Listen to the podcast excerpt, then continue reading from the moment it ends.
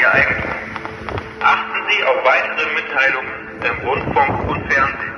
Dort werden Sie auch über das Ende der Sturmflut und die Aufhebung der Maßnahmen informiert.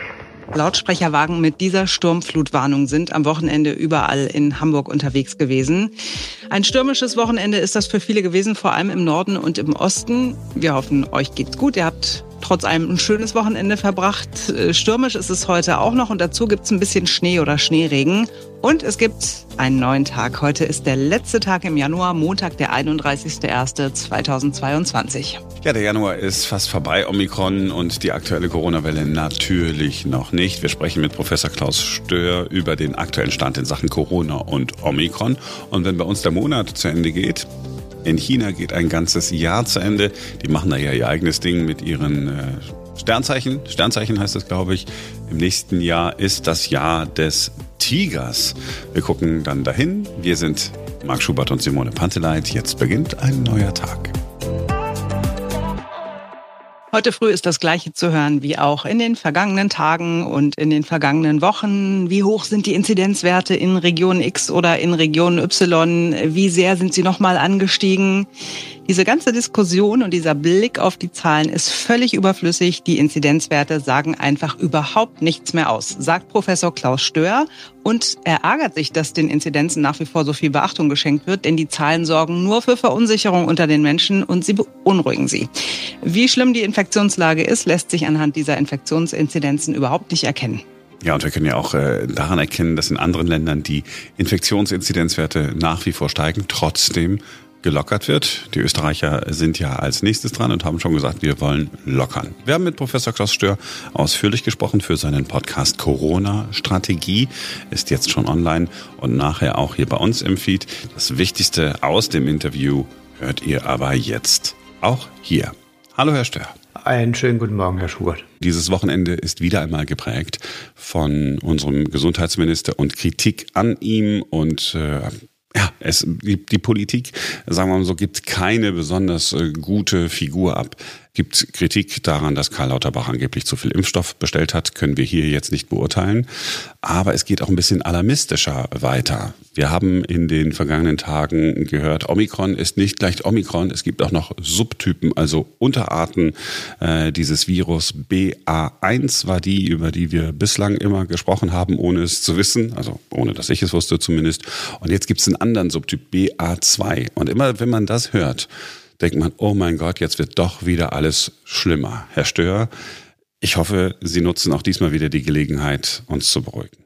Ja, es gibt immer Grund, Dinge wieder einzuordnen. Man hat ja in den letzten Monaten durch die viele Diskussionen über die Varianten äh, immer das Gefühl, jetzt kommt die nächste und die ist wieder anders, noch schlimmer, hochinfektiöser grassierende Variante. Das sind ja die Vokabeln, die äh, alle schon jetzt sehr gut kennen. Aber BA2, äh, und da gibt es noch andere Untervarianten, sind kleine äh, Familienmitglieder der Omikron Variante. Hat man vielleicht auch gar nicht so wahrgenommen. Auch die Delta-Variante war ja nicht homogen, hat sich ja weltweit sehr schnell ausgebreitet und dann haben sich auch sehr schnell unter äh, Familienmitglieder gegründet. Wenn man da auf die großen Webseiten geht, wo die genetische Information dann äh, auch abrufbar ist, da gibt es hunderte, tausende Neueinträge jede Woche, Monat.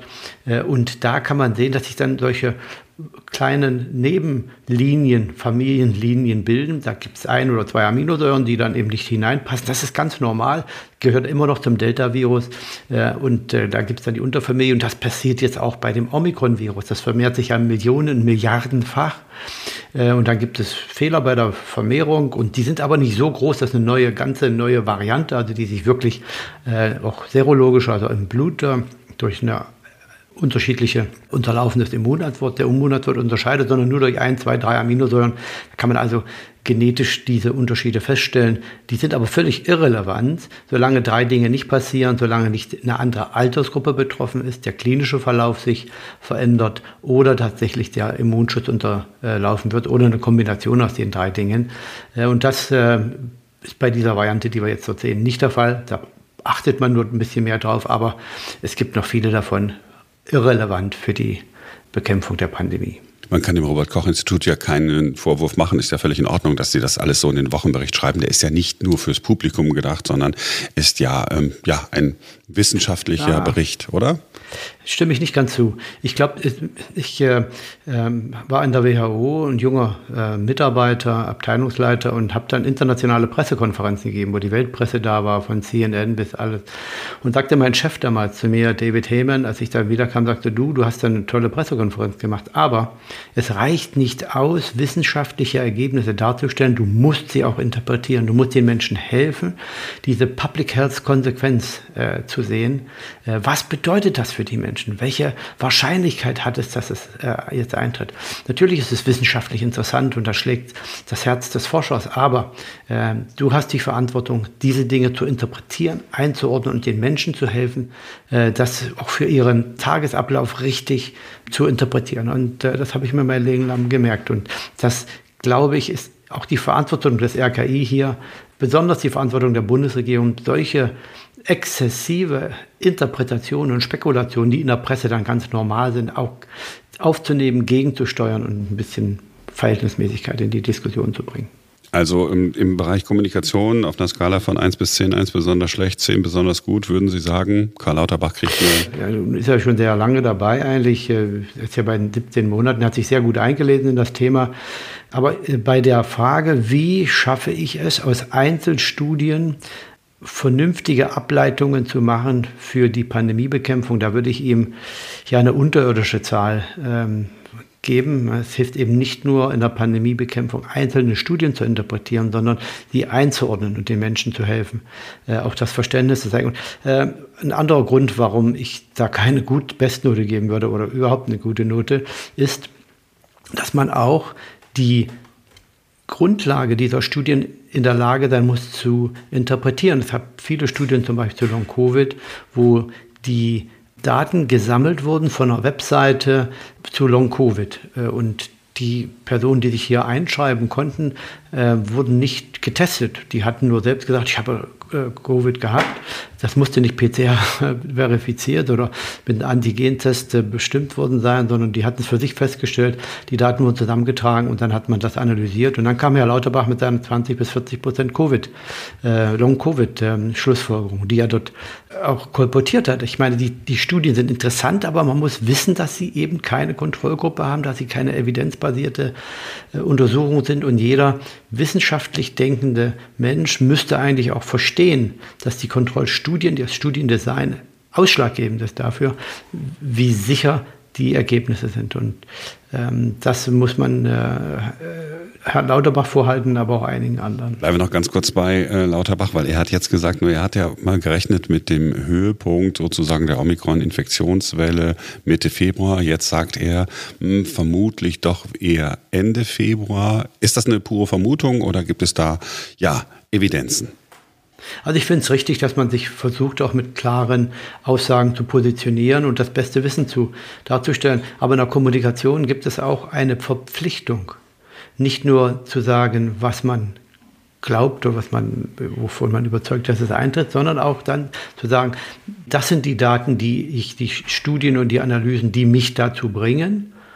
Dann sollte man auch immer, glaube ich, erwähnen, dass natürlich mit fortschreitendem Wissen diese Einschätzung sich auch ändern kann. Äh, und wenn man das nicht tut, dann ist das ein, ein wird das häufig als unumstößliches äh, Wissen, unumstößliche Wahrheit auch verstanden und sehr gerne auch akzeptiert von den Menschen. Die brauchen ja auch einen Fixpunkt, eine, einen Haltepunkt, wo sie sich dran äh, orientieren können. Wenn man das nicht macht, dann verführt man die Menschen auch. Äh, wenn man nicht die Unsicherheiten hier hinterher erklärt. Das ist bei vielen Populisten eigentlich der Fall. Ähm, nicht nur Wissenschaftspopulisten, sondern auch politischen Populisten, die eben mit sehr einfachen Wahrheiten bei komplexen Problemen punkten, die Leute mitnehmen und hinterher eigentlich vergessen wird, ähm, auf wie wenig Substanz sich solche Aussagen ähm, beziehen. Jetzt haben sie es geschafft, dass ich einmal kurz an Donald Trump denken musste und an Viktor Orban. der Vergleich hinkt. Ich, gedanklich machen wir äh, da nicht weiter. Aber dann vielleicht doch nochmal die Frage, also wenn jetzt die, der Höhepunkt der Welle Mitte Februar oder Ende Februar erreicht ist, macht es nicht, nach dem, was wir jetzt sehen, bei den vergleichsweise milden Verläufen eh keinen Unterschied? Genau, das ist ja genau der Punkt, den ich vergessen habe. Letztendlich ist nicht die Frage, wann der Peak kommt und wann, die, äh, wann der Abschwung einsetzt, sondern die Frage ist, was bedeutet jetzt Omikron für uns, egal in welche Richtung das geht. Und ähm, es ist ja völlig fraglos, dass jetzt die, der Druck auf den Intensivstationen zum Glück abnimmt. In vielen pneumologischen Abteilungen in, in, in Krankenhäusern gibt es offensichtlich gar keine Lungenentzündung mehr durch äh, Covid. Also das heißt, die Atemwegserkrankungen konzentrieren sich auf den oberen Teil des Atemtrakts. Also das sind alles sehr sichere Zeichen dafür, dass wir uns dem Ende der Pandemie nähern, weil dann natürlich auch wegen der höheren Übertragbarkeit so viele Menschen sich die natürliche Immunität holen zu der Impfung ähm, und hoffentlich in der Reihenfolge dann auch.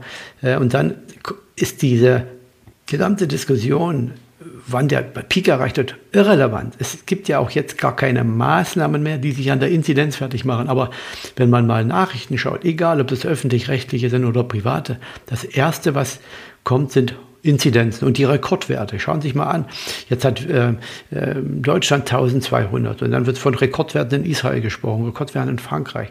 Das sind alles Zahlen, die hier diskutiert und äh, über die informiert wird, die völlig irrelevant sind, weil die Inzidenz ja nicht nur die Krankheitslast nicht mehr abbildet, sondern weil auch gar keine Bekämpfungsmaßnahmen mehr an der Inzidenz festgemacht sind sondern nur an der Hospitalisierungsrate und der Krankenhausbelegung.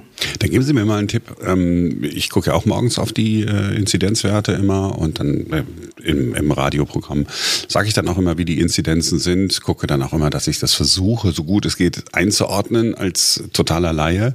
Gibt es denn ja andere Zahlen, auf die man gucken sollte? Hospitalisierungsinzidenz, die bringt ja noch auch nichts, ne? Oder doch? Also ich doch. Also es ist so, dass ich als Bundesregierung jetzt dafür plädieren würde, nicht mehr die Inzidenzen zu verwenden. Äh, das wäre ein guter Schritt gewesen in der Bundespressekonferenz. Äh, am Freitag, dem 29. Januar, hat man wiederum ähm, nicht diese unbedeutende Zahl hervorgehoben, die natürlich wissenschaftlich auch für das RKI äh, relevant ist. Ähm, aber die eigentlichen Entscheidungsgrundlagen und Parameter sind die Hospitalisierungsinzidenz und die Belegung der Intensivstation. Die Inzidenz sagt nichts mehr darüber aus, wie viele Leute hinterher noch ins Krankenhaus kommen. Und wenn man sich auf die Krankheitslast konzentrieren will, äh, dann muss man da auch die entsprechende Parameter anschauen. Eine Sache vielleicht noch in dem Zusammenhang. Seit 18 Monaten, ja, viel länger, 24 Monaten schon, ähm, ist die Pandemie ja ganz oben äh, in allen äh, Medien. Und das erste Mal, was ich wahrgenommen habe, hat auf einer Bundespressekonferenz mal jemand gesagt, wir konzentrieren uns auf die Krankheitslast. Das ist für mich vollständig inakzeptabel, dass man so lange damit wartet und geglaubt hat, dass man jegliche Infektion verhindern kann oder dass das die beste Strategie ist. Also die Krankheitslast ist das, worauf man sich fokussiert, ohne natürlich die anderen zu vergessen. Das ist völlig fraglos. Aber die Bekämpfungsmaßnahmen sollten sich mit ihrer größten, mit ihrem größten Anteil immer auf die äh, stützen, die natürlich schwer erkranken. Ich meine, wenn ich jetzt 100 Personen habe in meiner Familie und davon sind zwei so schwer krank, dass sie ins Krankenhaus müssen und 50 husten, dann würde ich mich auf die zwei konzentrieren, die wirklich schwer krank sind. Die anderen, die husten, ja, die kommen schon durch. Äh, und nach einer Woche ist das ähm, durchgestanden. Und wenn, wenn von den 50 noch drei auch noch ein bisschen sch schwerer erkranken, dann kümmere ich mich da später auch drum. Ähm, also die Krankheitslast ist sicherlich das Entscheidende. Und jetzt hat man sich in der Bundespressekonferenz das erste Mal darauf verständigt, dass das der Parameter ist. Und die Krankheitslast kann man nicht messen mit der Anzahl der positiven Befunde, mit asymptomatischen und milden Erkrankungen. Die Krankheitslast kann man nur messen, indem man schaut, wer kommt ins Krankenhaus, wie viel, welche Altersgruppen, was ist das Ergebnis der Krankenhauseinweisung, sterben die Menschen, gehen die auf die Intensivstation oder werden die dann wieder glücklich und zufrieden entlassen ich habe dann aber doch noch mal eine Frage. Hospitalisierungsinzidenz ist äh, zunächst vor wenigen Monaten in der Kritik gewesen, weil man sagte, ja, okay, äh, wir, die, die zieht ja so nach. Möglicherweise haben wir schwere Verläufe, aber sehen sie noch nicht in den Kliniken. Das heißt, wir müssen gucken, dass wir vor die Welle äh, kommen, ja, bevor die Hospitalisierungsinzidenz äh, weiter, weiter steigt.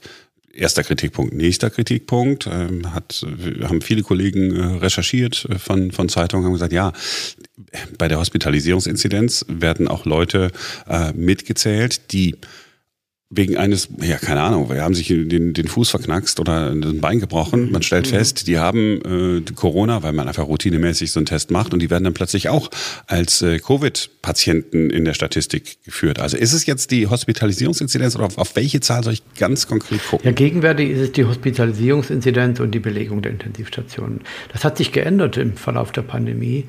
Äh, zu Anfang war die Inzidenz natürlich unheimlich wichtig, aber als alleiniger Parameter durch die gesamte Pandemie hindurch komplett ungeeignet. Hier muss man ergänzende äh, Indikatoren einführen, um sich in eine Bild über die Situation zu machen. Und neben der Inzidenz war das von Anfang an die Frage, wer, welche Altersgruppe, wie lange kommt ins Krankenhaus, wo kommt, geht er danach hin, in, auf den Friedhof, in die Intensivstation oder die Entlassung. Das sind die Parameter, die man sich immer anschaut. Da kommt die Positivrate dazu, die Reproduktionsrate. Das sind alles Parameter, die man verwendet, um dann letztendlich zum Schluss einzuschätzen oder mit, in der Kombination der Parameter einzuschätzen, so schlimm ist es, in die Richtung geht's, neue Maßnahmen müssen wir ergreifen oder können wir äh, lockern. Äh, und das hat zum Glück nach ja, 12, 14 Monaten dann dazu geführt, dass man gesagt hat, ja, jetzt können wir nicht mehr nur auf die Inzidenz schauen, wir müssen auch noch andere Parameter wählen. Und dann hat man ja linker Straßengraben, rechter Straßengraben, das Lenkrad rumgerissen und gesagt, Inzidenz nun gar nicht mehr, jetzt nur noch Hospitalisierungsrate, was auch genauso falsch war. Wieder nur ein Parameter, der nur ein Segment des Puzzles äh, Pandemiesituation äh, abbildet. Äh, und äh, das war genauso falsch, denn Sie haben völlig recht die Hospitalisierung kommt ja immer nach der Infektion. Äh, und wenn die Infektionen nicht so milde verlaufen wie jetzt, guckt man schon mal auf die Inzidenz. Und wenn die hochgeht, weiß man ja nach ein, zwei Wochen entwickelt sich da was in den Krankenhäusern, Intensivstationen. Nur sind wir in der nächsten Phase, wo diese Korrelation überhaupt nicht mehr existiert. Inzidenz hat sich abgekoppelt vollständig von der Hospitalisierung. Man kann jetzt also auch mit Modellierung nicht mehr ableiten, ja, wenn die Inzidenz so hoch ist und so viele Leute kommen ins Krankenhaus, das wissen wir nicht, weil die, äh, die Ergebnisse nicht, noch nicht vorliegen, wie sich das Verhältnis jetzt neu entwickelt hat. Deswegen schaut man auf die Hospitalisierung, vor allen Dingen auch deswegen, weil noch so viel Spielraum nach oben ist. Darf man nicht vergessen, Deutschland hat viermal so viel Betten pro Kopf wie die Schweiz. Doppelt so viel Betten wie Schweden, Krankenhausbetten. Und die anderen Länder kommen auch damit zurecht. Frankreich ungefähr 60 bis 70 Prozent der Betten, die Deutschland hat pro Kopf der Bevölkerung. Und die Länder kommen relativ gut mit diesem Ansturm an Fällen zurecht, weil letztendlich von den vielen Fällen, die positiv getestet werden, nicht ganz so viele im Krankenhaus auch landen. Das ist das eine. Das andere wäre natürlich auch, dass man jetzt Studien aufsetzen könnte, um diese äh, Verhältnis, Anzahl von positiv und asymptomatischen äh, Befunden ähm, als Grundlage zu nehmen, um zu berechnen, dann wie viel kommen ins Krankenhaus. Aber die Studien hat äh, Deutschland nicht gemacht. Ähm, einmal ganz kurz noch, die Österreicher sind die nächsten, äh, die Öffnungsschritte angekündigt haben. Dauert dann noch ein bisschen, also wird nicht sofort alles geöffnet. Auch da sagen sie, das ist der richtige Weg. Wir sollten uns in Deutschland ein Beispiel nehmen. Man sollte äh, angepasst an die sich veränderte Situation, die ja gleitend ist von der Pandemie zur Endemie, auch gleitend die Maßnahmen deeskalieren. Und zwar dort, wo es eben am wenigsten äh, noch Sinn macht, diese Maßnahmen aufrechtzuerhalten. Das ist für mich 2G äh, und 2G Plus. Äh, sowohl der Einzelhandel als auch die Restaurants waren nach den Daten, nach der gegenwärtigen Datenlage nie Quelle von signifikanter Infektion und äh, Weiterverbreitung. Da gibt es auch Zahlen, die das äh, einigermaßen gut belegen. Und sie sind ja für mich auch ein schlimmer Rückschritt äh, in der, unserer äh, gedanklichen Annähern an die Normalität. Die Geimpften werden jetzt gezwungen, die nochmal testen zu lassen, wenn sie ins Restaurant gehen. Und in dem Restaurant treffen die nur Geimpfte und Genesene, also die, die man in der Normalität immer trifft. Das hat ja so eine, so eine Konnotation. Jetzt müssen wir uns unser Leben lang, bevor wir ins Restaurant und in den Einzelhandel gehen, uns mit Freunden treffen, immer wieder testen. Also das ist meines Erachtens vom epidemiologischen Ansatz her falsch, als auch von, äh, das kann ich weniger beurteilen, aber ich glaube von der, von der Motivation für die Impfung äh, nicht hilfreich. Ihr glaubt, es sei ein ganz normaler Montag, ein 31. Januar halt. Es ist das chinesische Neujahrsfest. Heute um Mitternacht in China, was bei uns 17 Uhr ist, äh, beginnt das Jahr des Tigers. Wir kommen aus dem Jahr des Büffels und treten ein in das Jahr des Tigers. Oh, wie war denn das Jahr des Büffels? Ist, der, ist Büffel gut, Tiger besser? Äh, gute Frage. Ähm, also ich fand es ein bisschen Corona-lastig, ehrlich gesagt. Mal gucken, ob das Jahr des Tigers besser wird. Ja, der Tiger steht äh, in der chinesischen Astrologie, die glauben ja auch an diesen Schwachsinn, äh, für Mut, Durchsetzungskraft und Optimismus. Das wäre ja mal irgendwie ganz nice, ne? Also auch für, für mhm. alle weltweit. Geht das dann eigentlich nur für Chinesen? ich glaube, wenn du möchtest, dann darfst auch du dir das aneignen. Das ah, ja. darf es auch für dich gelten. Ja, Simone mag nämlich diese ganzen Geschichten dann doch irgendwie mit, mit Horoskopen. Ich weiß, du glaubst nicht dran. Nee, null, gar nicht. Tatsächlich nicht? gar nicht. Ich Überhaupt bin ja die, die aus der frommen Ecke kommt. Da ist ja das das komplette Gegenteil. Ah. Deswegen, ich lese keine Horoskope, es interessiert mich auch nicht. Und ich glaube, es ist auch totaler Schwachsinn, weil ich nicht glaube, dass der Tag meiner Geburt und die Minute, die Stunde irgendwas darüber aussagt, was in meinem Leben passiert oder nicht. Mhm. Und du bist aber vom chinesischen Sternzeichen her, was bist du nochmal? Ich bin Drache, da kommen wir nachher noch dazu. Ich habe mal geguckt, was äh, das denn über uns aussagt, unser chinesisches Sternzeichen. Ja, ich bin Hund. I know, aber weißt du auch, was das bedeutet? Überhaupt nicht, weil es mich noch nie. Äh, noch ich werde es dir vorlesen. ähm, aber dieses Jahr des Tigers, also ist diesmal auch was Besonderes, denn es geht auch um die echten Tiger in diesem Jahr. Artenschützer und Artenschützerinnen haben ähm, vor einigen Jahren mal äh, Alarm geschlagen, dass der Tiger ausstirbt, wie so viele äh, Tierarten. Und dann haben sich äh, im Jahr 2010 äh, Vertreter und Vertreterinnen von 13 Tigerstaaten äh, zusammengesetzt. Also Bangladesch, Bhutan, China, Indien, Indonesien, Kambodscha, Laos, Malaysia, Myanmar, Nepal, Russland, Thailand und Vietnam. Und die haben sich getroffen mit 600 Leuten zum Tigergipfel in St. Petersburg. Und da haben sie äh, beschlossen, innerhalb von zwölf Jahren wollen wir die Zahl der Tiger verdoppeln. TX2, also Tiger mal zwei, war das Motto der damaligen Konferenz. So, 2010, zwölf Jahre, jetzt ist 2022. Die große Frage ist, hm. haben sie es denn geschafft, die Tigerzahl? Ja. ja, und man weiß es nicht, muss man dazu sagen. Ne? Also es waren vor zwölf Jahren waren es 3.200 weltweit geschätzte frei lebende Tiger. Äh, die Zahlen waren seit Jahren äh, rückläufig. Und äh, das Ziel wäre ja jetzt bei über 6.000 zu landen, aber kann man eben tatsächlich noch nicht sagen. Die Tigerstaaten werden sich im Herbst wieder in Russland treffen, werden Bilanz ziehen und äh, dann mal schauen. Bis dahin soll tatsächlich Tigerinventur gemacht werden. Also man will äh, zählen, man will äh, Kamerafallen haben, Code und Spuren auswerten, um die Zahl der Tiger einschätzen zu können. Aber es gibt auch Berichte aus der, den ersten Ländern, die sagen, ja, tatsächlich, die Bemühungen, den Tiger zu schützen, den Tiger vom Aussterben zu bewahren, scheinen etwas gemacht zu haben. Das heißt, tatsächlich dürfen wir mit Optimismus in dieses doppelte Jahr des Tigers hineingehen.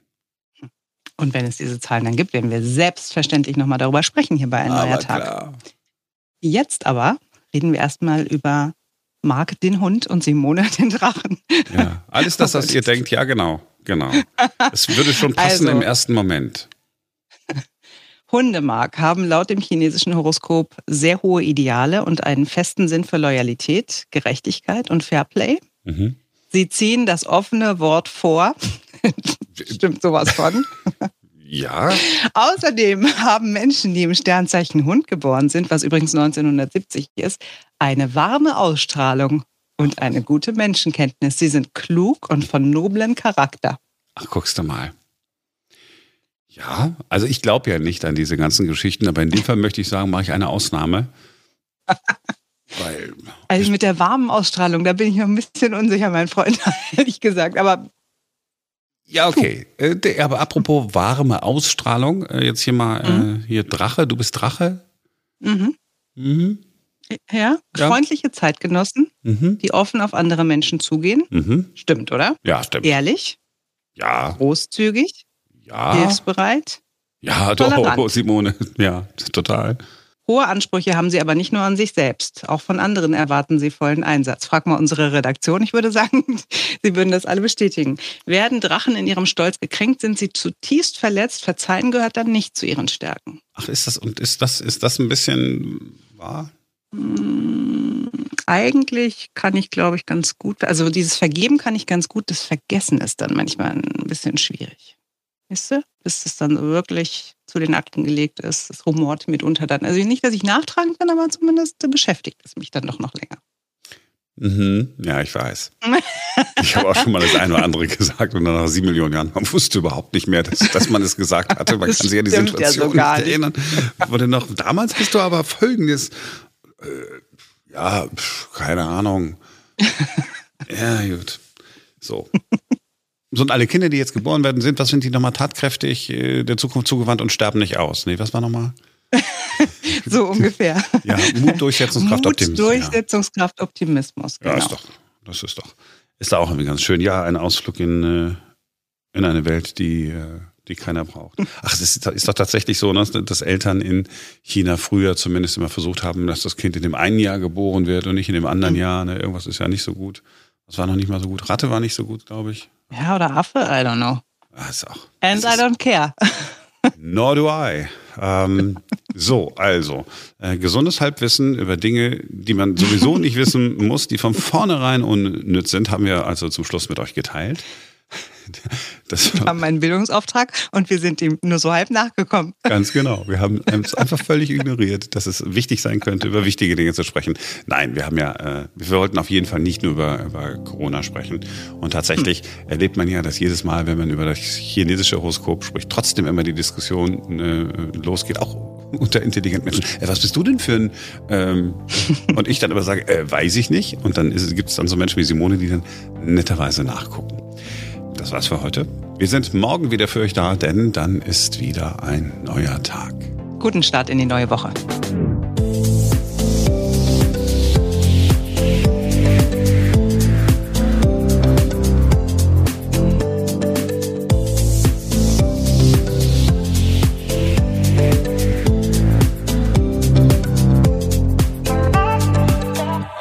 Der Januar ist äh, also bald vorbei.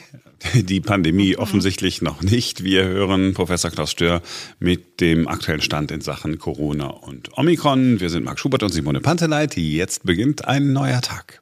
Sollen wir damit jetzt hier das chinesische Neujahr noch mit reinbringen, damit man das Gefühl hat, da kommt noch ein Thema oder nee? Ach so, da, oh, ja, da. Da oben meinst du, ja, stimmt. Hm. Und wir gucken nach China. Die machen ja da ihr eigenes Ding mit Horoskopen. Ja, mach doch, hier, sag doch einfach, sag doch einfach, da muss ich ja gar nichts hinschreiben. Ja, mache ich dann auch. Mann, Mann, Mann. Also, ach so, ich soll das jetzt dann auch wirklich einfach sagen. Okay. Ja, der Januar. ich hab's, ich weiß nicht mehr. Ich weiß nicht mehr. Ach so, jetzt weiß ich wieder.